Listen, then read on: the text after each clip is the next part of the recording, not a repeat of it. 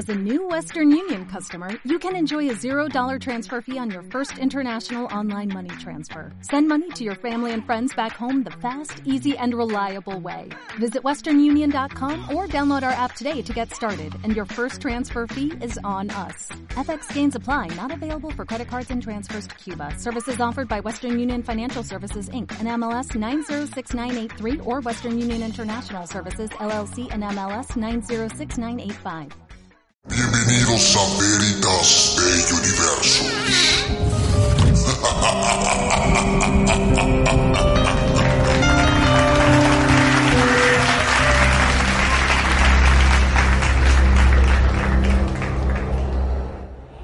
Llegó el momento que ustedes estaban esperando, queridos oyentes. Así es. Sin más preámbulo, ya está con nosotros el Lord Asmisael en Veritas de Universos. no, yo no me río chido. ¿Cómo estás, mi querido Asmisael? Mi queridísima Daphne, buenas noches, muy bien, gracias. Seguimos con esa voz de locutor imparable, ¿eh? imparable. Amo, me hicieron comentarios mis amigas la semana pasada me dijeron, ¿quién es ese chico? ¿Por qué hablaba así? Y yo, porque así es él, él es Asmisael y así es su sección, entonces me da mucho gusto tenerte un martes más con nosotros. ¡Ayúdame, chavito! ¡Me pequeñaste, ves! ¡Ayúdame, chavo! ¡Déjalo, Joselo!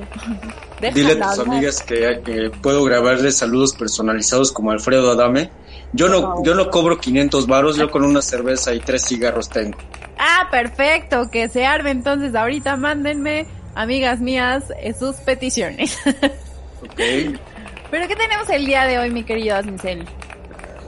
El día de hoy traemos un tema, aparte interesante, es ¿Sí? escabroso. Ay, Dios. Es un tema que lamentablemente tenía muchos años, eh, vamos a decirlo, escondido. Eh, aquí en el programa, cuando el señor Polanco estaba fuera del calabozo, pues ya habíamos platicado un poco de esta cuestión, aunque no tan eh, a fondo. Hoy lo vamos a hablar porque, bueno, creo que ya a partir del 9 de agosto de este año, cuando se destapa esta, esta coladera mediática con la publicación de un libro de una reconocida actriz que muchos de nosotros la vimos muy, muy pequeña. De hecho, creo que una de sus primeras apariciones sería en, en la serie de Malcolm, el del medio, cuando ella contaría con alrededor de unos seis años, más o menos siete años. Y a partir de ahí, esta, esta jovencita, esta Janet McCordy, pues saltaría a la fama en este famosísimo programa de iCarly. Sucesivamente eh, formaría parte de Sam y eh, no recuerdo cómo se llama el otro. Eh, perdón, es que ya no estaba con, con, Carly, era nada más ella, es Sam, el personaje que tenía ah, en iCarly con otra chica. Sí, correcto. Pero todo esto estaba todavía producido, auspiciado por Nickelodeon, esta esta cadena creadora de tantas series que eh, para jóvenes, digamos que eran para niños, para pubertos jóvenes, sí. eh, adolescentes. Bueno, este libro que, eh, para empezar el título del libro, vamos, vamos a partir de este, de este punto. El libro sí. se llama Me alegra que mamá haya muerto. Ah, qué fuerte. Ah, es, ver, es, muy fuerte. ¿sí? Quiero entender entonces, esta Janet eh, McCurdy forma parte de iCarly de estas seis, eh, digamos, eh, temporadas que fueron un boom, que arrancaron en 2007 eh, con, con, esta cadena que, de televisión que dices. Y entonces, se, a, actualmente, Janet está, es, saca un libro donde está destapando pura cochinada de, de lo que sucedía en iCarly. O sea, vamos, vas a romper el corazón de muchos niños el día de hoy y niñas que vimos a iCarly. Pues no tan niños, porque la verdad bueno, es que ya, ya, llovió, ya llovió de esto.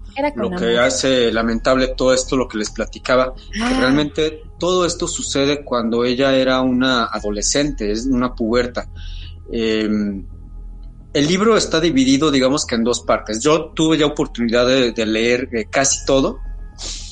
Eh, platica obviamente cómo ella entra en la actuación hay que partir, por ejemplo, desde que ella dice, yo no quería ser actriz. Mi madre me obligó a, me obligaba a ir a los castings eh, me maltrataba mucho a la hora de hacer los castings, ya sabes, ¿no? Para tener hecho sonríe, maquillaje, peinado, vestuario, etcétera. Cuando esta niña tiene ya la oportunidad eh, grande de entrar a iCarly, ahí comienza la otra pesadilla. Por un lado, tener a una madre sumamente controladora, tener a una madre que nunca, eh, no satisfacía jamás la actuación de Janet, siempre le decía que tenía que mejorar, que tenía que hacer esto, que hacer lo otro. Y por el otro lado, en el libro, eh, Janet no eh, dice el nombre abiertamente de esta, esta persona que es un director muy importante de Nickelodeon, productor también de muchas series. Ella le llama el creador. Entonces creo que hay que tener nada más dos dedos de frente para ir hilando un poco la historia. Sí, claro.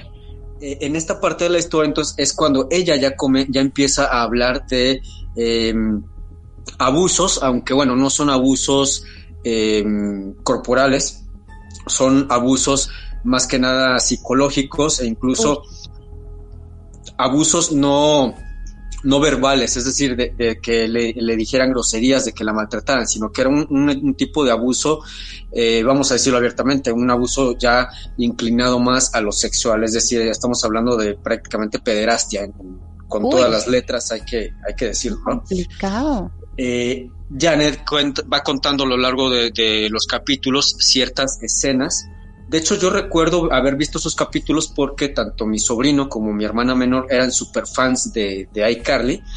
Pues ya sabes, ¿no? El que apaña el control remoto, pues elige qué se ve en la televisión y no me queda otra. ¡Pum! Ahí está. Dale, ¿no? Vámonos con iCarly, después Joss y Drake y etcétera, etcétera, ¿no? Ajá. Eh, en estos capítulos, a lo mejor porque mi mente ya estaba más maleada en aquel entonces y te vas dando cuenta un poco más de, de la situación, yo empecé a notar ahí ciertas cosillas.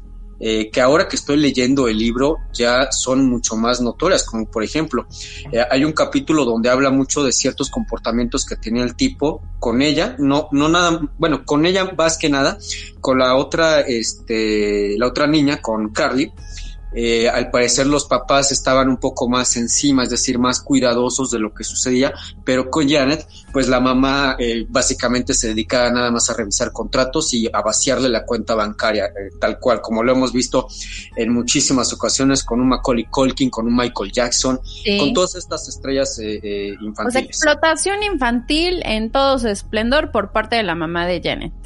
Exacto, y ella no, no notaba, no, no fue notando todo esto que pasaba, por ejemplo, eh, cuando había este, pruebas de vestuario, porque en muchos de los capítulos hicieron, eh, vamos a decir, tonterías en una pequeña piscina inflable, a veces le echaban mousse de chocolate, de vainilla, agua, etcétera.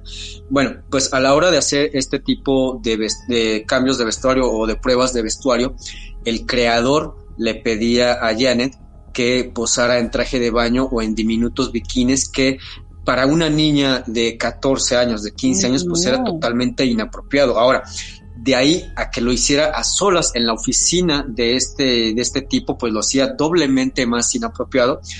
Eh, Janet se comenzó a dar cuenta de todo esto, incluso hubieron, eh, ella platica que hubo discusiones cuando le decía, es que yo no me siento cómoda con este vestuario, yo prefería utilizar otro, otro tipo de vestuario más acorde a mi, a mi edad, ¿no? A mi figura.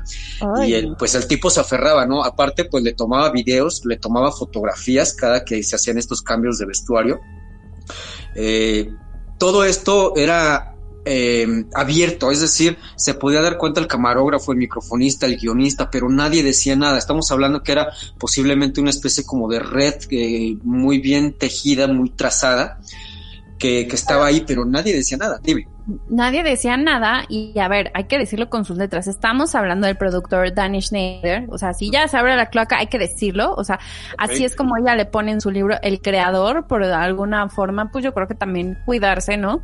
Pero qué fuerte, o sea, era una niña cuando apenas estaba, eh, a ver, número uno, ella no quería ser actriz, ok, ya, bueno, la difícil tarea de pararse, me imagino, en un set y, y aparte echarse un buen de temporadas, bueno, ya está en eso pero además todo lo que ella narra que sufrió es totalmente doloroso, o sea, creo que por eso ella tuvo inclusive problemas alimenticios, ¿no? Sufrió como muchos eh, problemas psicológicos, evidentemente.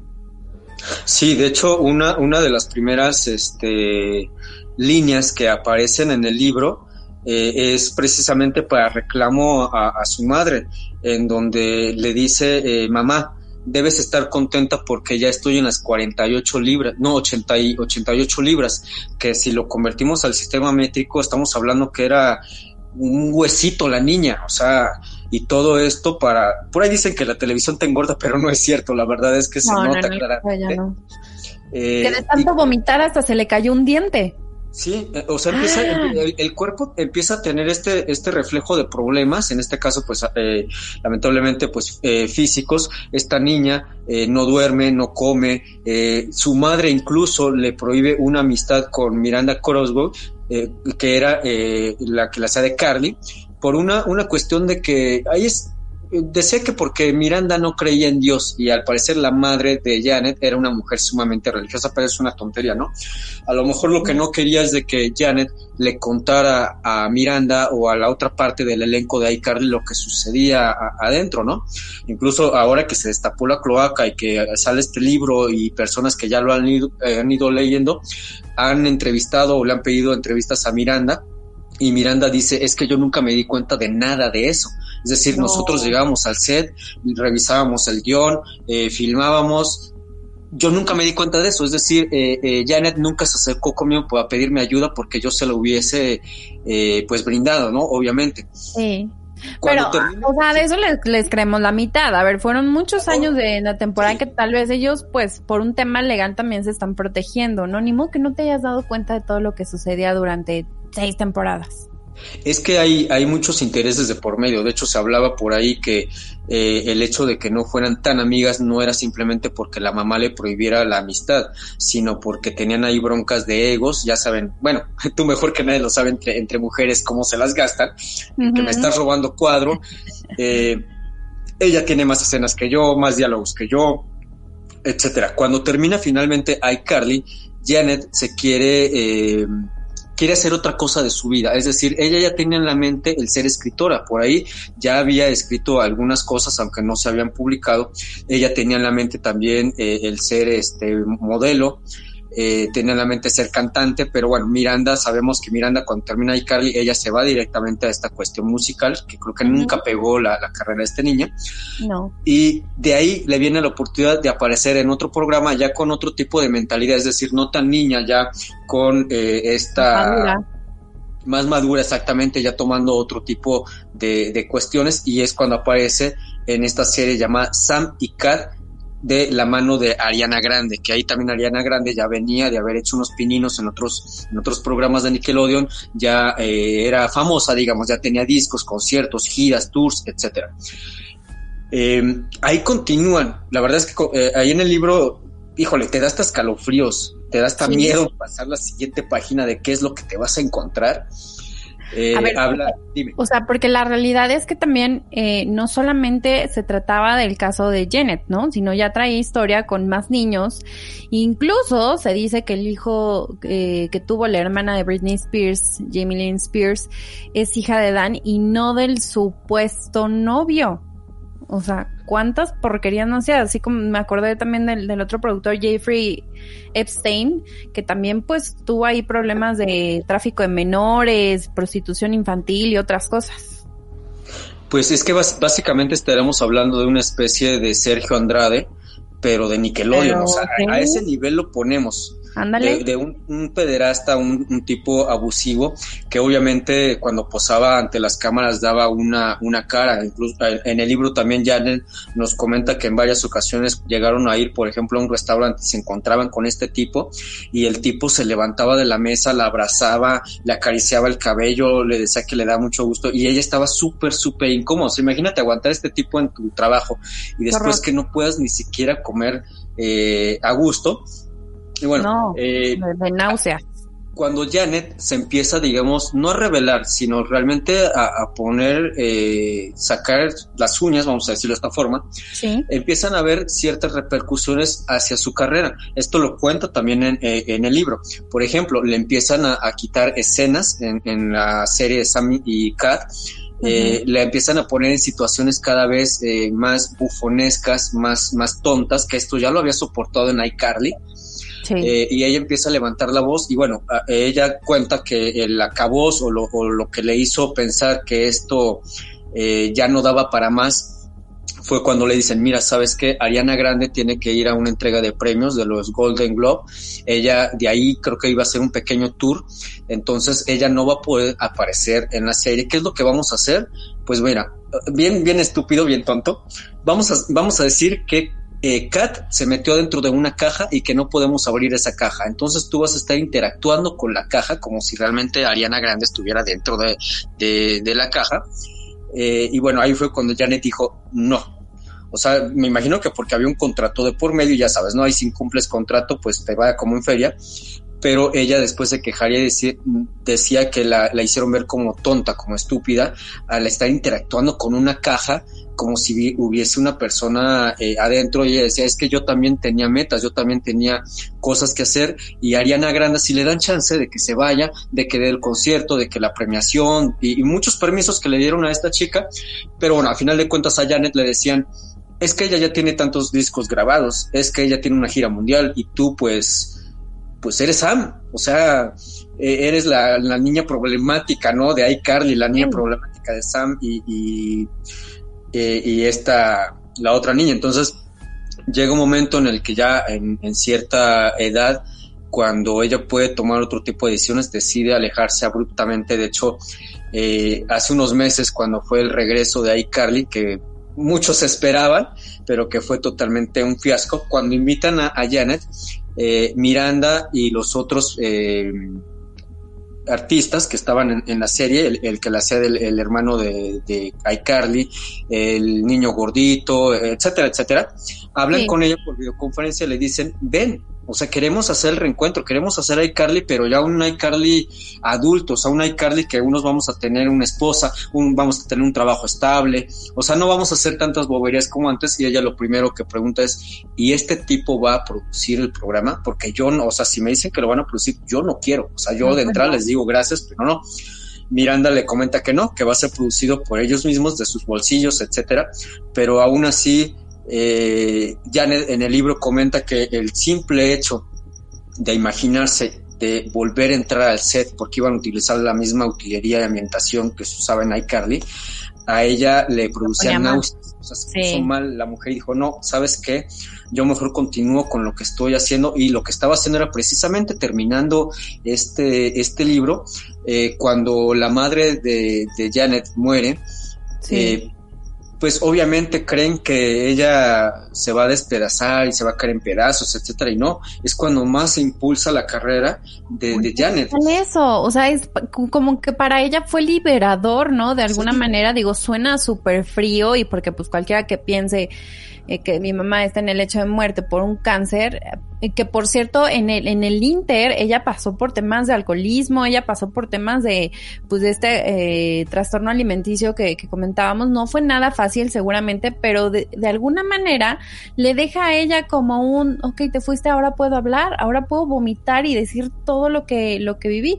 Además, ella no fue la única, o sea, también hay que recordar que Amanda Bynes fue otra de las personas que fue víctima de Dan y pues no sé si se, acuerdan eh, todos del escándalo en los que pues ella estuvo metida.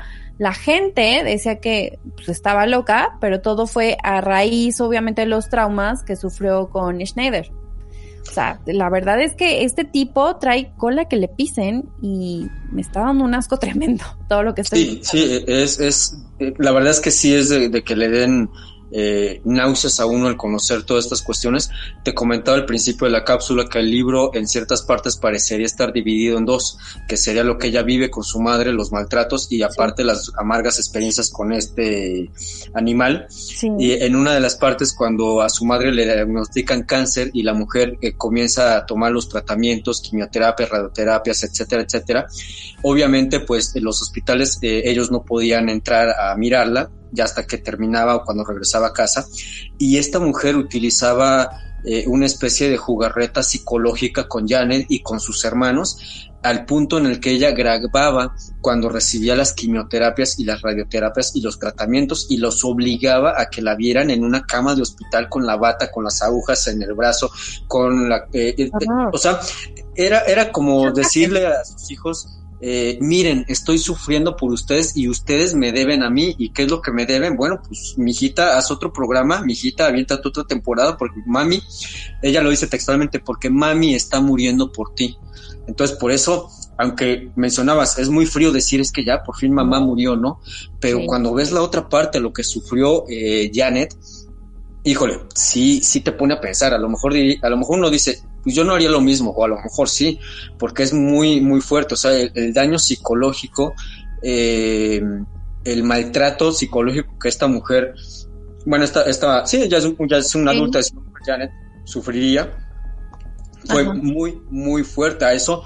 Imagínate vivir seis años con bulimia, porque fueron seis años los que ella vivió con esta horrible eh, enfermedad hasta que, bueno, eh, amistades, familiares, etcétera, la ayudaron, eh, le, dieron ayuda psicológica, médica, etcétera, y fue como ella por fin pudo este, sobrellevar y abandonar esa práctica tan autodestructiva. Ahora, también para ella yo creo que fue terapéutico de alguna manera escribir como este libro, aunque Sabemos eh, que su abuela obviamente estaba muy dolida por el título, porque pues obviamente de alguna manera no, no lo vivió, pero eh, ella tenía también como una comedia bastante negra, ¿no? Y que era como su manera de lidiar con las cosas así tan trágicas que sucedieron en su vida.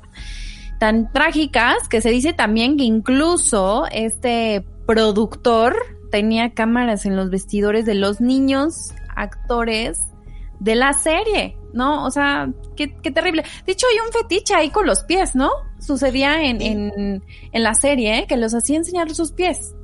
Sucedió en, en, diferentes capítulos. Hay un capítulo que es el más... Eh, que lo es que la verdad te decía yo yo veía la serie con mi sobrino y con mi hermana y yo cuando veo ese capítulo en donde hacen, creo que es un capítulo también con la misma piscina de mus o algo así, pero o sea, te muestran los pies así, o sea, en, una toma totalmente cerrada, los pies de, de Janet y de Miranda, y yo me quedé y dije, güey, aquí hay algo raro. O sea, no es que yo sea un pervertido, es que esto tiene otro contexto. O sea, esto se ve raro.